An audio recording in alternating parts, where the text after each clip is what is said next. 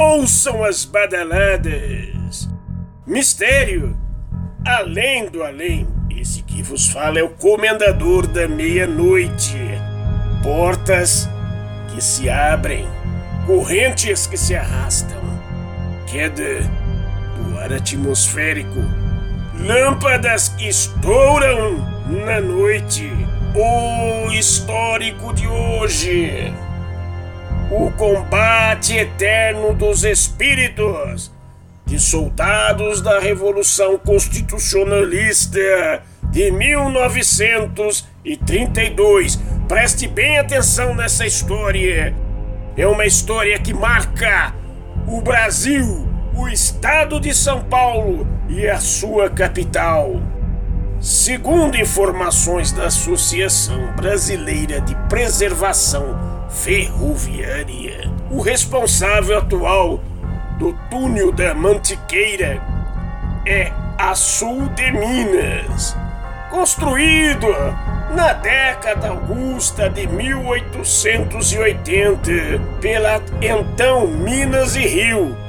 Foi inaugurado em 14 do 6 do ano augusto de 1884 quando a abertura da linha foi feita com uma viagem muito bonita, bucólica, inaugural, que contou com a presença, preste bem atenção agora, com a presença de Dom Pedro II e sua comitiva.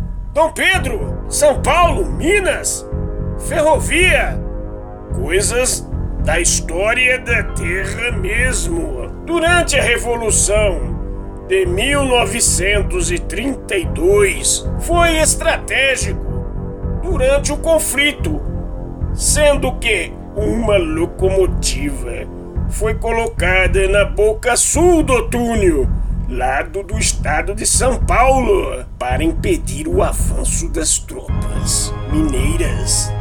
Foi palco dos maiores combates do movimento paulista.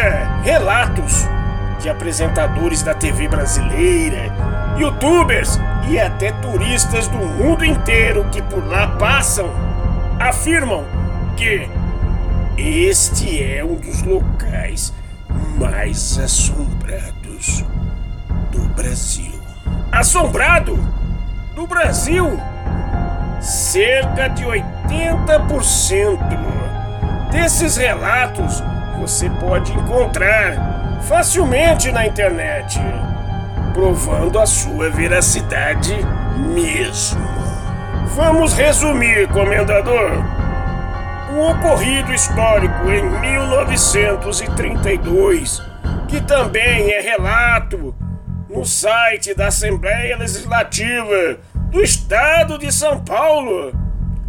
O acontecimento de 1932 teve uma noite fria de inverno na capital paulista.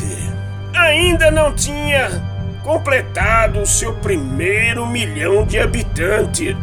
A cidade, preste bem atenção, São Paulo, não havia ainda completado um milhão de habitantes. Depois das 22 horas, grupos de homens, vestidos com roupas pesadas mesmo, se dirigiram para a região do bairro da Luz, aonde se localizava o quartel da então Força Pública do Estado. Hoje, Polícia Militar.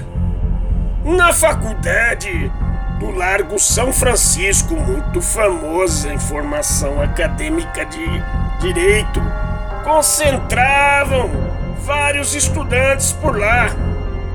E por volta das 23 horas, caminhões da Prefeitura de São Paulo chegaram ao prédio da velha academia com uma carga inusitada Armamentos! Preste bem atenção! Armamentos!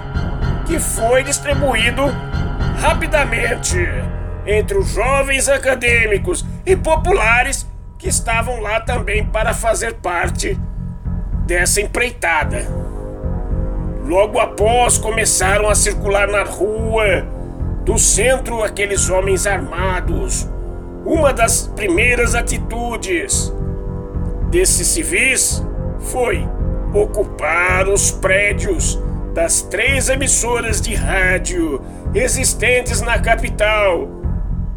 A Educadora Paulista, perto da Avenida Paulista, a Record, na Praça da República e a Cruzeiro do Sul.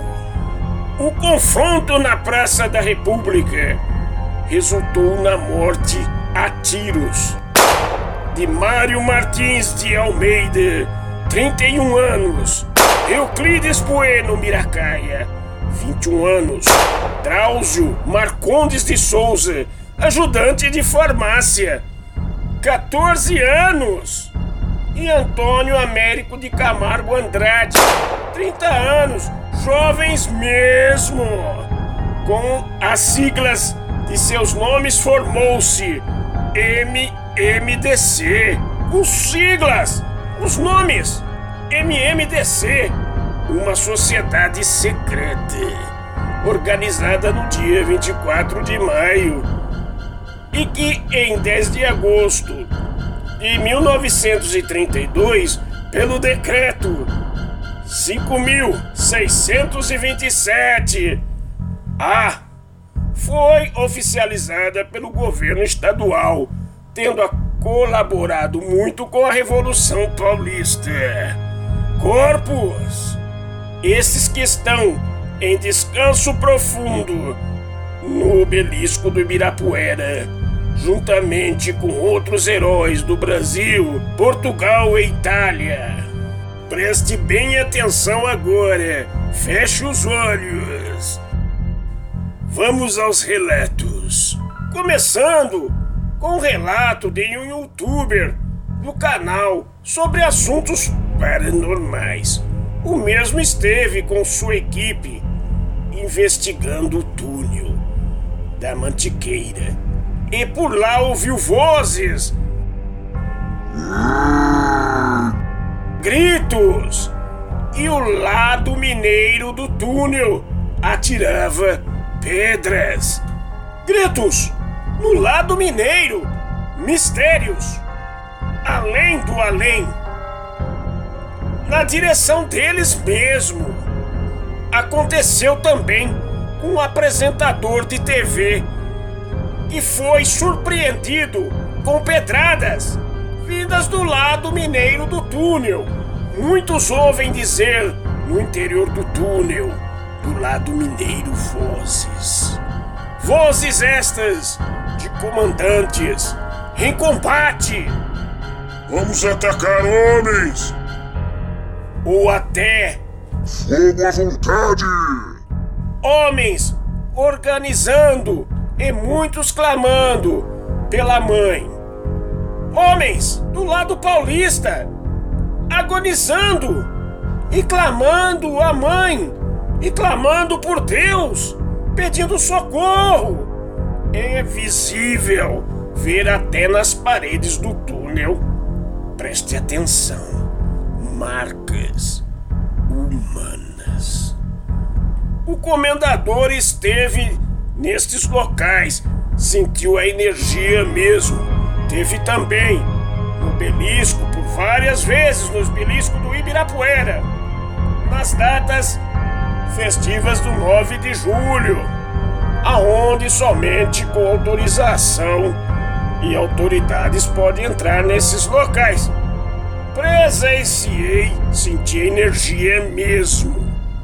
Por mais de três anos, nos desfiles da tropa, da cavalaria São Paulo, os dragões da polícia militar, diante ao obelisco, sempre no mesmo local, caía um policial e ficava ferido, e sempre sangue, sangue no chão. Mistérios. A batalha para aquelas almas que lá estão ainda não terminaram. estão pensando sempre que estão em guerra, defendendo São Paulo. Homens, sempre à frente, as almas e os espíritos, que descansem em paz. Tenham descanso final, grandes homens da batalha. A batalha acabou e todos saíram heróis. Os nossos agradecimentos hoje vão para os ouvintes da Polônia e da Virgínia, nos Estados Unidos. Meia-noite do Comendador para vocês também.